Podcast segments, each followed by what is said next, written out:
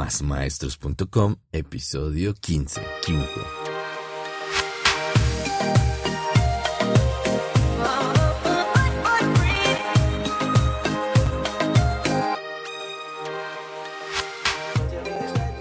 Buenos días, tardes o noches, maestros, maestras y todos aquellos amantes de la educación.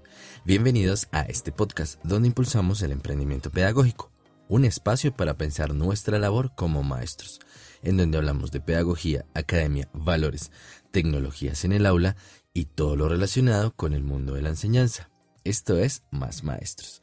Y si eres un maestro y no tienes ni idea de qué es el marketing en el aula de clase, este podcast es para ti.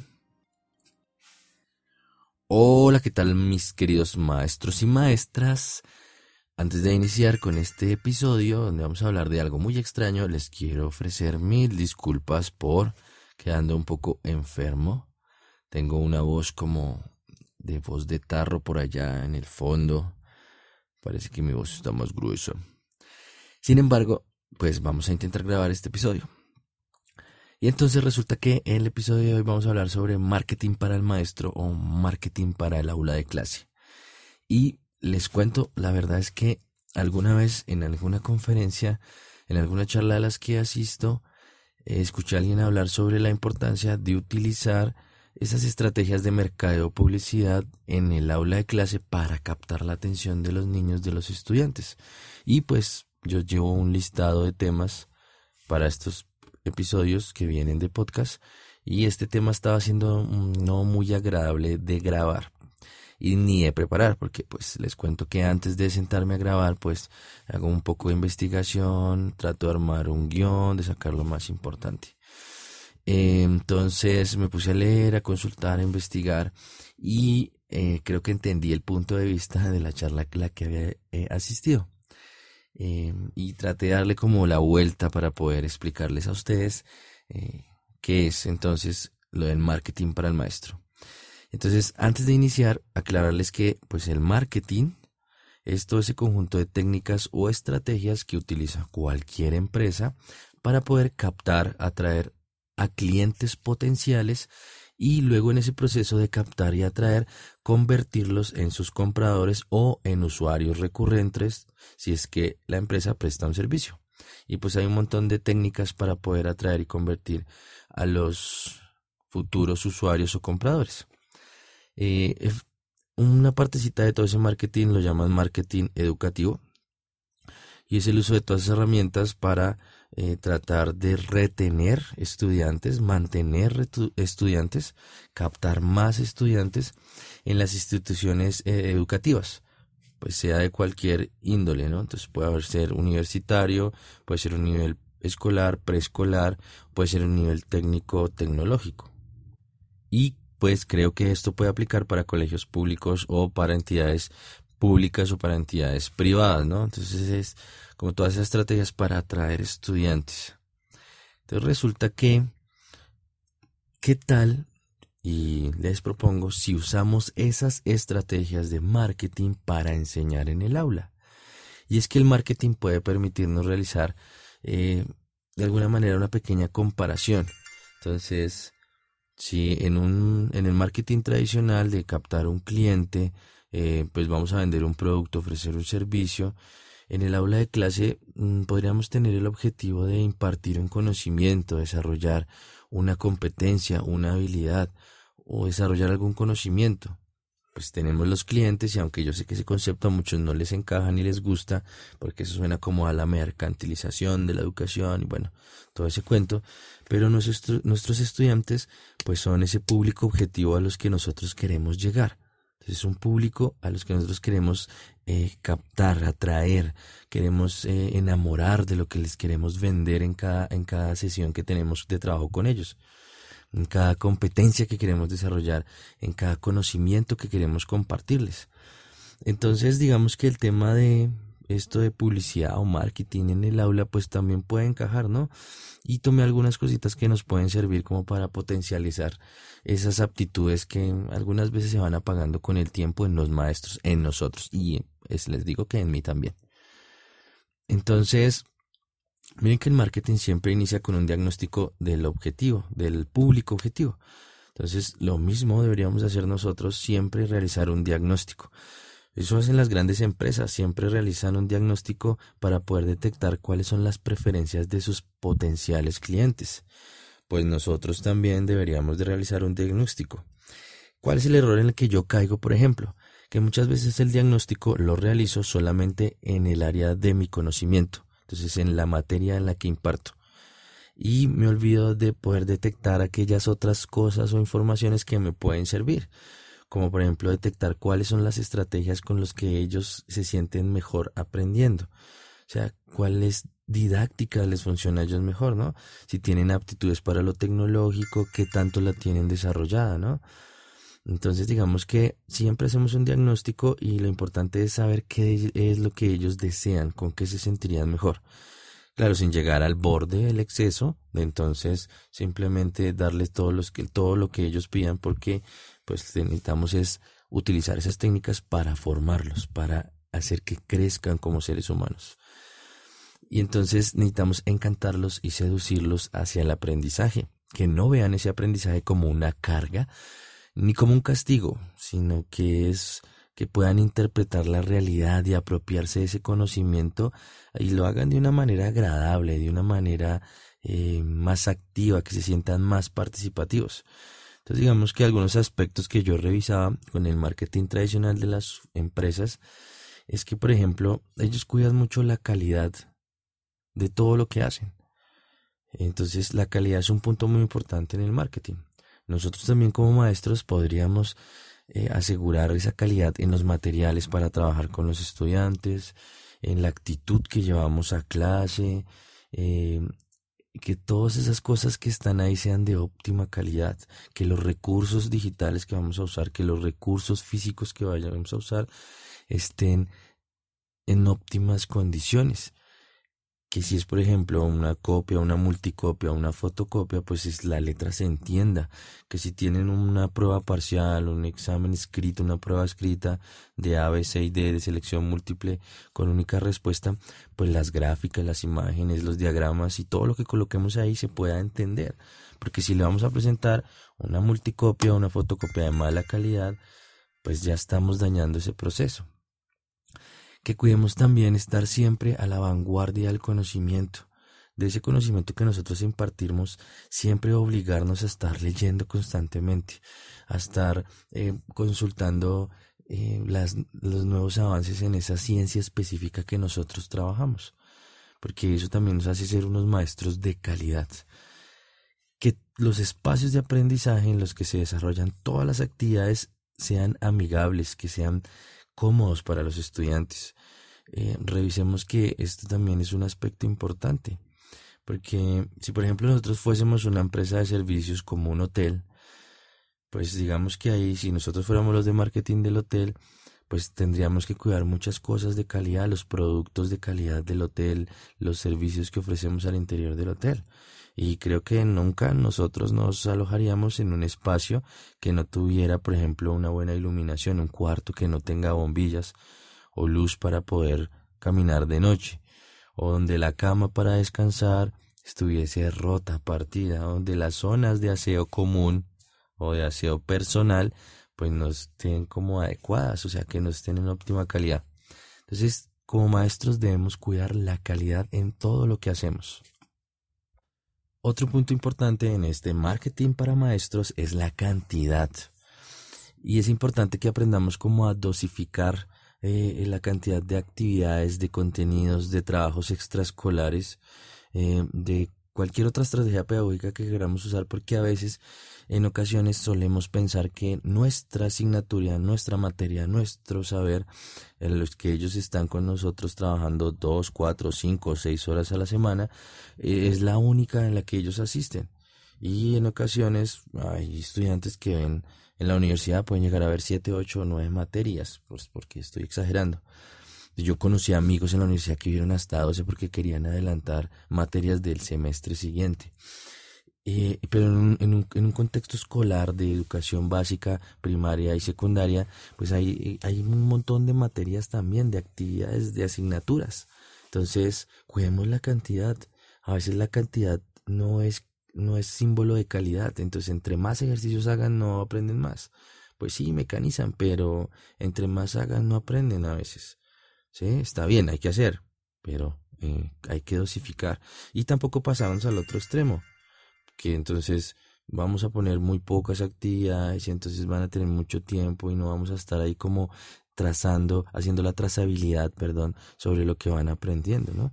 Porque si pensáramos como un empresario, de esos que hacen marketing para empresas, pues si yo voy a vender un producto físico, pues yo tengo que determinar el tamaño, si el contenido que voy a presentar está acorde con lo que está esperando el público, si lo voy a presentar en una medida de gramos, si es una medida de volumen.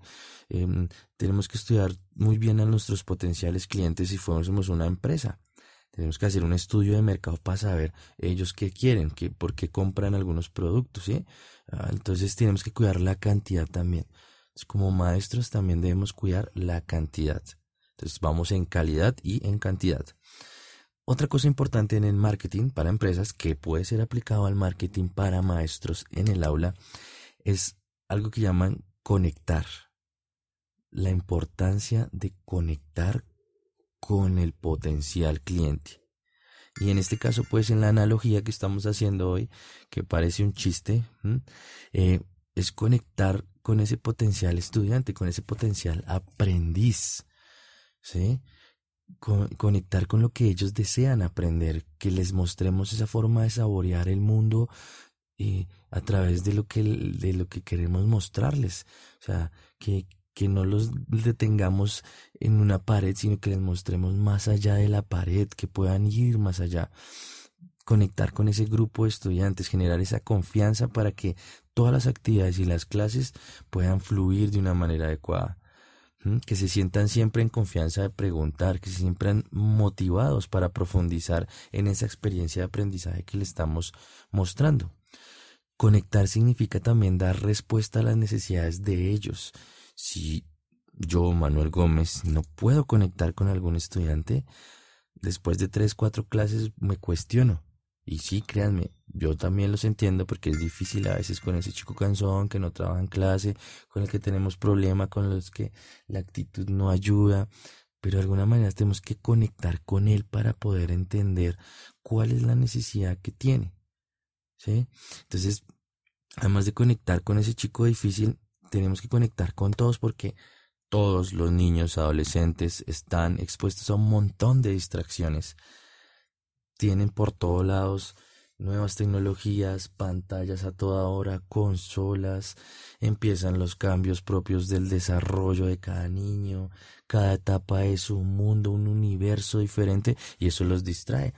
tenemos que conectar con ellos y eso es muy importante. Y aquí colocaba una frase que quería compartirles es que eh, un maestro que se cuestione constantemente, que esté entrenado en, esa observación sobre los estudiantes para conectar, puede distinguir fácilmente ese niño, ese estudiante que se está desconectando de, lo que estamos haciendo, de la vida en sí misma. Y hay que buscar estrategias para reconectar. Hay muchos niños solos, hay niños que, aunque sonríen frente del maestro, en la espalda cargan una soledad absoluta. Hay niños de menos de 13 años que viven depresión por todas sus condiciones. Pues qué mejor que les tendamos una mano y los conectemos con la realidad, con esa realidad hermosa, con esa vida misma que, que les queremos impregnar en ellos. Entonces ahí está el asunto de poder conectar en realidad con los niños. Y si ustedes miran, por ejemplo, en el ámbito empresarial, las multinacionales suelen conectar muchas veces a través de las emociones, desde la experiencia misma. O sea, ahora no, no venden un producto por cómo es, ni qué, ni qué contenido tiene, sino por la experiencia en comprarlo. ¿Sí? Venden un servicio por la experiencia de disfrutar ese servicio. Entonces, por ejemplo, Coca-Cola, que ustedes han visto todas las campañas se enfocan es en la felicidad entonces le meten en la cabeza la, idea a la gente de que Coca-Cola es felicidad, ¿sí? Además que tiene ese color rojo que llama la atención. Red Bull, por ejemplo, pues se enfoca en potencial del deporte, entonces, en el, y deportes extremos, porque es una cosa arriesgada, ¿no? Y, y muchas cosas, por ejemplo, de turismo, de aerolíneas, de hoteles y demás, pues usan el poder del asombro, de conocer nuevas cosas, de descubrir y tratan de conectar con sus clientes. Nosotros como maestros deberíamos de buscar esas estrategias para poder conectar y muchas veces tampoco matarnos la cabeza pensando que es que necesitamos encontrar la mejor herramienta para conectar con ellos, cuando la mejor herramienta es la empatía, ponernos en los zapatos de ellos. No estoy diciendo que les alcahueteen, que los enseñen a ser eh, corruptos, eh, flojos, perezosos, no, sino que también desde la empatía uno puede exigir. Entonces lo importante es conectar. Y vamos en tres, calidad, cantidad y conectar. Y la última que he colocado acá, porque hay un montón de cosas de marketing, ¿sí? Que podríamos estar hablando horas y horas y horas, pero creí que era importante esta, es la creatividad en el marketing.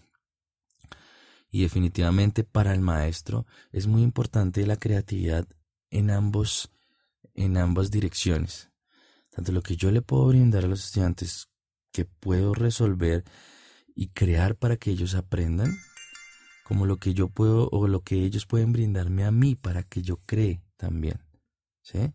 Es, ese, ese, ese reto de la creatividad es bidireccional, va en ambas direcciones. Porque si ustedes revisan, toda la publicidad se basa en cosas de creatividad. Y muchas veces es lo que más tendemos a evitar nosotros como maestros que los niños hagan.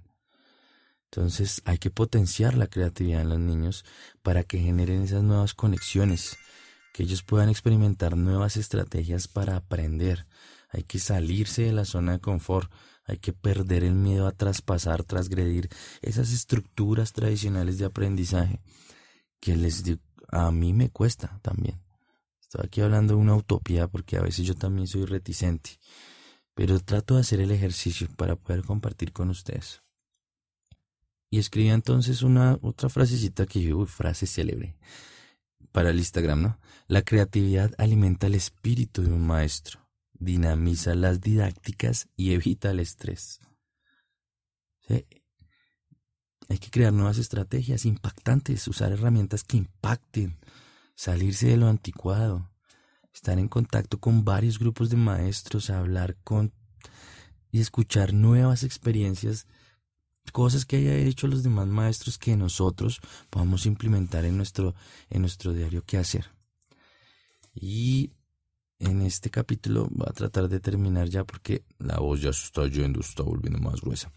Como conclusiones es que Solamente escribe una, si el marketing funciona muy bien para vender productos y servicios, pues también podría funcionar para compartir experiencias de aprendizaje y mejorar nuestras clases. Hacer una experiencia más amigable a esos niños a los que acompañamos a diario.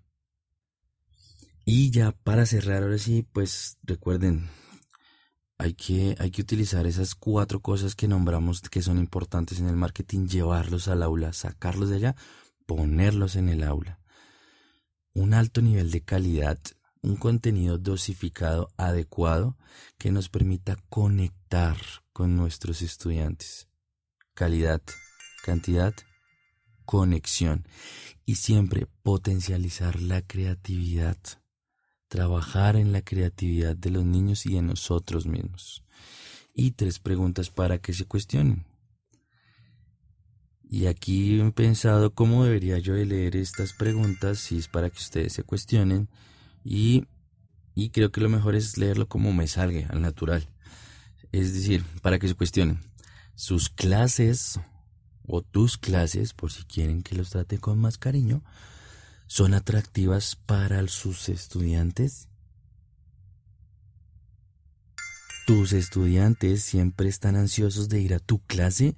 O sea, son de esos que, profe, ¿qué vamos a hacer? Profe, ¿cómo estás? Profe, ¿qué vamos a hacer hoy? Porque a mí me pasa a ratos, no siempre, pero a ratos. ¿Qué tan creativo eres? ¿Y cuál fue la última acción diferente que realizaste en un aula de clase? Que dijiste, oh, esto puede ser exitoso. Y esto es todo en nuestro episodio sobre una cosa súper extraña que llamamos marketing para el maestro. Pero recuerden que lo importante es poder brindarles herramientas para que se repiensen sus estrategias pedagógicas, nuestras estrategias pedagógicas. Y mm, recuerden que pueden encontrar más información en nuestra web y digo nuestra porque quiero que hagan parte de esta comunidad másmaestros.com. Recuerden que la dirección web es sin www, de una vez directo, másmaestros.com. Pueden escribirme al correo manuel por si quieren compartir alguna idea o quieren venir al podcast a contarnos algo que crean importante para la comunidad. Gracias por escucharnos y ayudarnos a crecer. Queremos ser más maestros. Recuerden, pueden seguirnos en cualquiera de sus aplicaciones de podcast favorita. Nos harían un favor compartiendo este episodio en sus redes sociales o a quien quieran compartírselo. Y recuerden que pueden convertirse siempre en más maestros que ayuden a sus estudiantes a ser más felices.